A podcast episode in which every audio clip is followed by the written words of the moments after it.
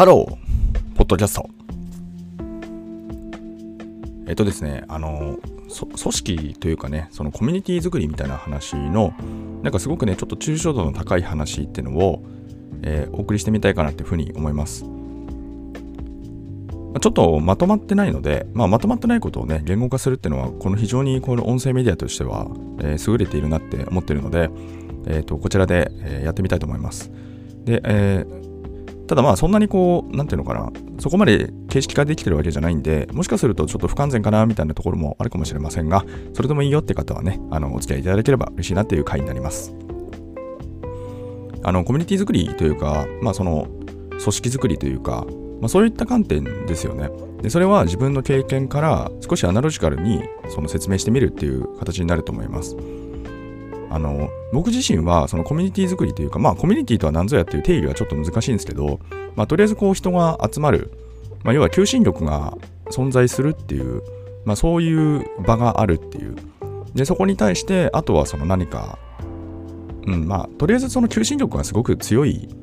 状態になるみたいなね、まあ、そういう状態を目指すみたいなそういう観点でちょっとお話ししてみますとあの私自身の経験としてはその会社組織ねサラリーマンだったではあったんですけど、まあ、いわゆるこの新規開発新規事業開発みたいなところを、まあ、かなりメインでやってたんですよ、まあ、一般的に言えばねそんな新規開発新規事業開発みたいななんか看板はなくてとりあえず新しいことやってたらそうなったっていう話なんですけどではそのでか最終的にでかいものになったんですけどでかいものを作るってことはつまりその仲間が必要って話になりますよね。で、えっと、僕のその考え方としてその要は仲間を作っていくってことをやってたんですけどその仲間を作るっていう過程とコミュニティを作るっていうところはおそらくなんですけどなんかねすごく近しいんじゃないかなって今仮説があるんですよ。だからその経験から少しアナロジカルにって話になると思うんですけど、えっと、そこでね一つやっぱり大事だなって思った要素があってそれは何かっていうと共通言語を作るっていうところなんですよ。でこれはねめちゃくちゃ意識したことなんですね。でその新規事業の話で言うとその最初ってもう本当に一人プロジェクトだったんですよ。で自分のただ一人って言っても本当に一人ってわけじゃなくてその自分の組織の外にね会社の外にちょっと協力してるくれる会社がいて、まあ、つまり簡単に言えば外注管理みたいなところから始まったんですよね。ただ自分の社内はまあ一人っていうところだったんですけどでまあでも要は何ていうかすごい少人数から始まってで最終的には自分の直轄に、まあ、2 3 0名規模かな直轄だけでそのそのぐらいのまあ IT エンジニアがいたみたいな、まあ、そういう感じでやっていってでつまりその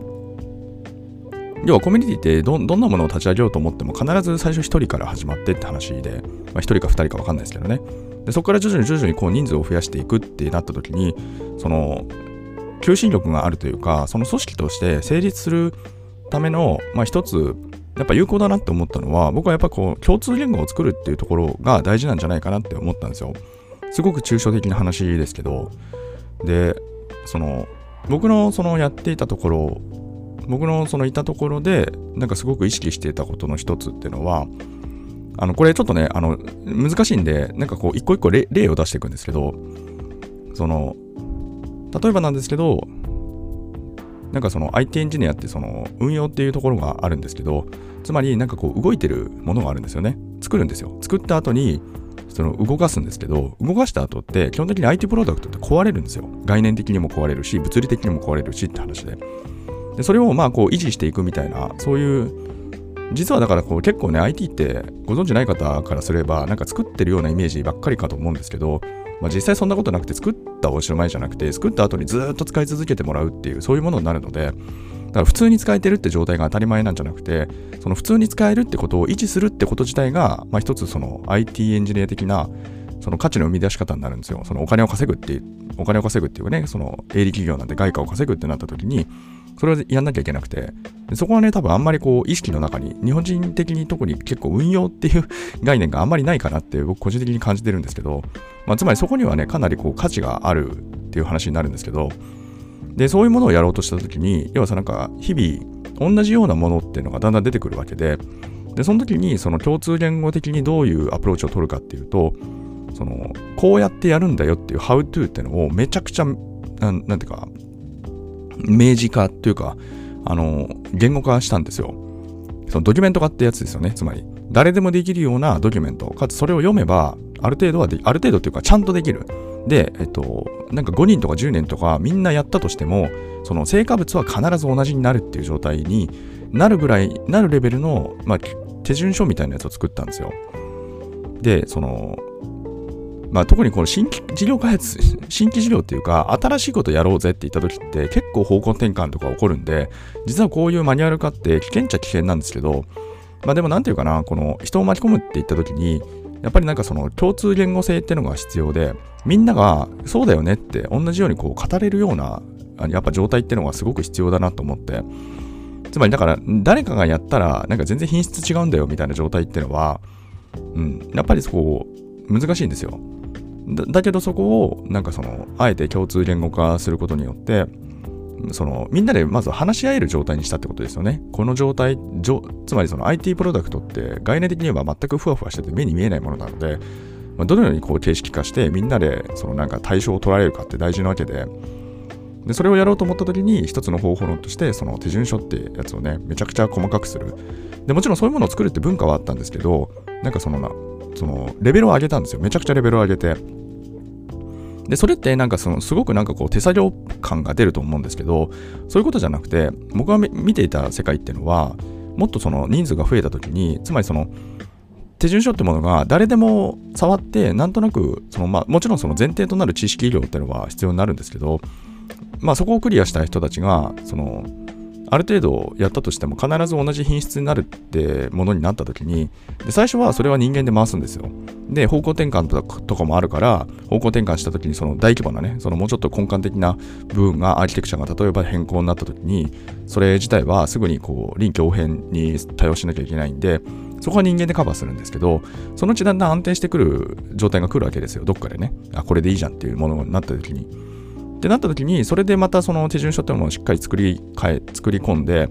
その誰でもね、その標準、その出力が同じっていう風になれば、でそこからあとはそのどう回していくかって話になった時に、自動化ってことができるわけですよね。つまり形式化されていて、十分に大丈夫って状態になってるから、だか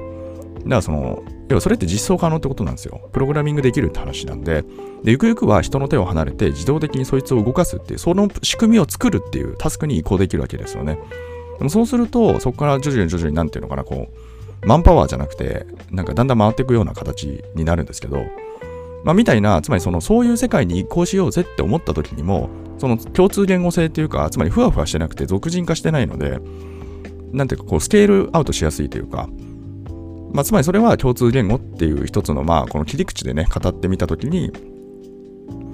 まあ、その手順書ってものになるんですけど、まあ、要はその共通言語を作るみたいなところっていうのは、まあ、非常に有効なわけなんですよね。で、それ、それってのは、つまりそのみんなが分かる状態、みんなが語れる状態にするっていうのが大事で、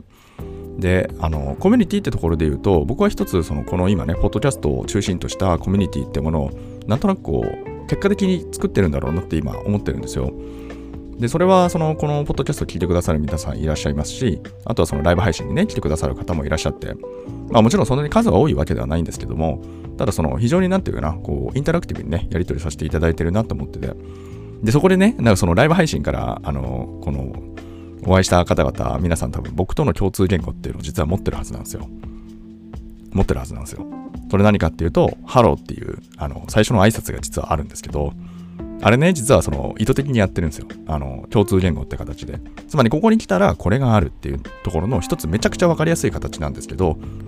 で、それは、そのおそらく、その皆さんとの関係性の中で、まあこうだよねみたいな形というか、まあ、そういう、なんていうのかな、様式美というか、そんなものかもしれないんですけど、これは一つその共通言語っていう形で、つまりこの場っていうのをなんかこう形容する一つの形になるわけですよね。ああ、あそこの配信ってなんかこうハローって言ってるところだよねって、それが形式ができるって言った時点で、つまりこの発信者である私と、今聞いてくださってる皆さんという関係性において、一つ共通言語があるって状態になるわけですよね。